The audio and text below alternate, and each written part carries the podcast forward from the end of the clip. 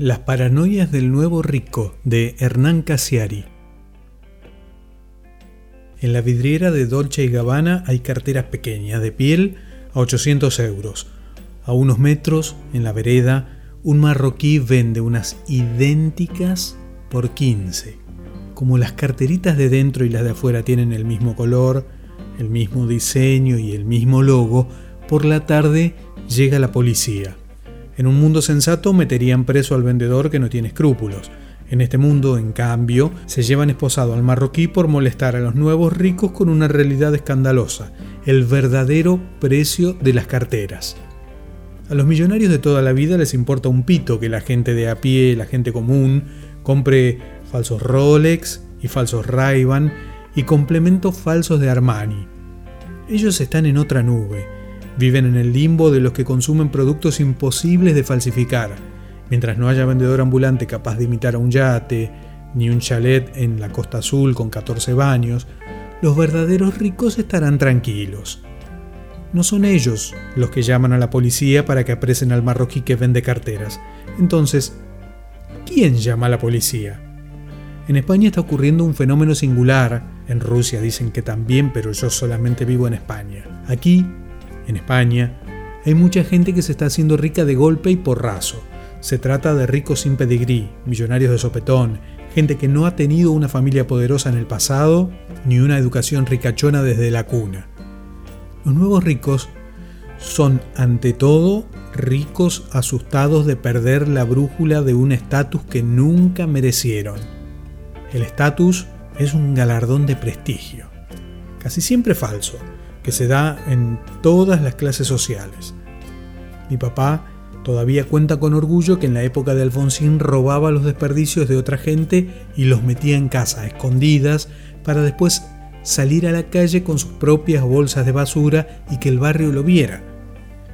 Tener algo que tirar en ese tiempo y en aquella geografía también era síntoma de estatus.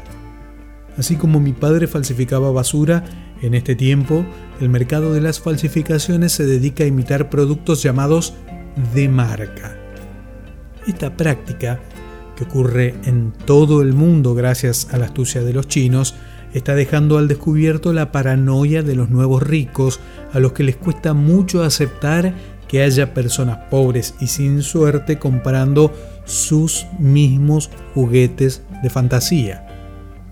El nuevo rico adquiere una carterita de 800 euros no porque le guste demasiado el producto en sí mismo, ni porque lo necesite, sino porque la carterita tiene un código común, la marca.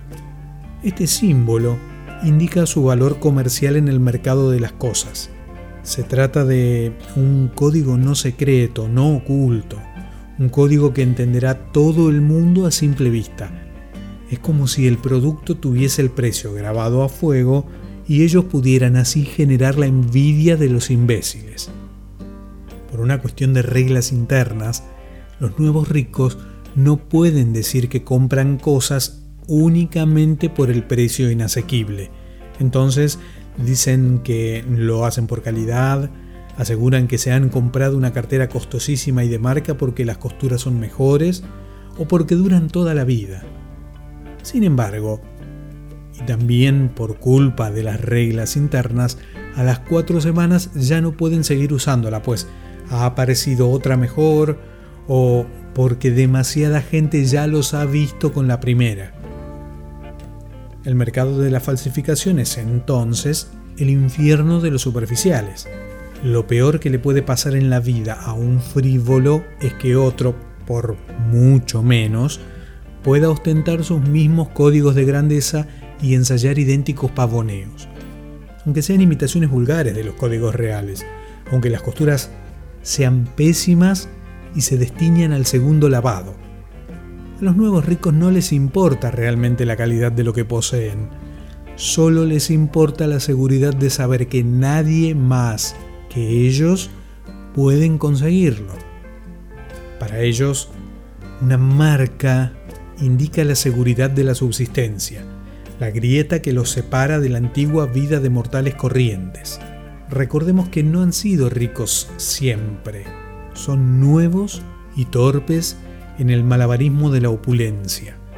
Hace no mucho eran envidiosos de los verdaderos ricos, eran resentidos fisgones de la vida de los otros.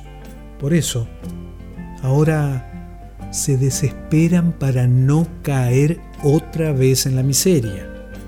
Por eso, cuando se topa con un marroquí que en la vereda de enfrente ofrece códigos de estatus a todo el mundo y a un precio ínfimo y posible, el nuevo rico se siente estafado en su buena fe.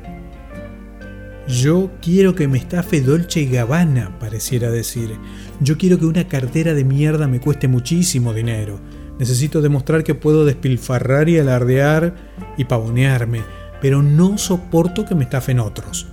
Prefiero que me quiten el dinero que me sobra y no la autoestima, porque de eso tengo poco. Se ha llegado a tal grado de frivolidad que hasta el que te rompe el culo tiene que ser alguien importante para que valga la pena mostrar el culo roto como un trofeo. La riqueza y la pobreza muchas veces tienen una frontera azarosa. Si las chicas que esta semana han muerto de anorexia en Brasil hubieran nacido 400 kilómetros al sudeste, serían las chicas que han muerto de hambre en Bolivia. El nuevo rico lo sabe. Sabe que el azar ha provocado su buena racha y no el esfuerzo. Sabe que la vida puede quitarle todo tan rápido como se lo ha dado. El nuevo rico necesita desmarcarse de la gente corriente porque el estatus, parecen decir los nuevos ricos, es poder elegir quién puede estafarte y quién no.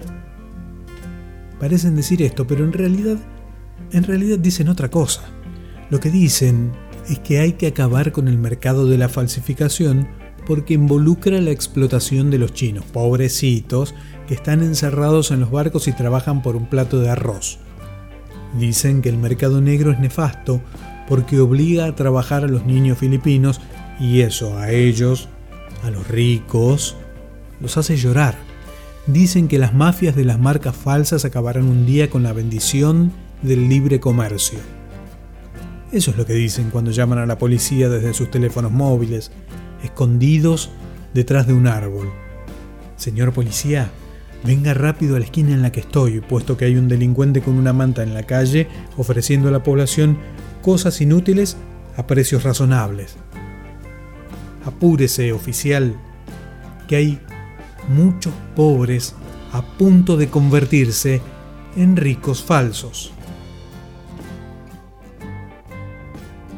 Escrito el 16 de enero de 2007 de Hernán Casiari, Las paranoias del nuevo rico.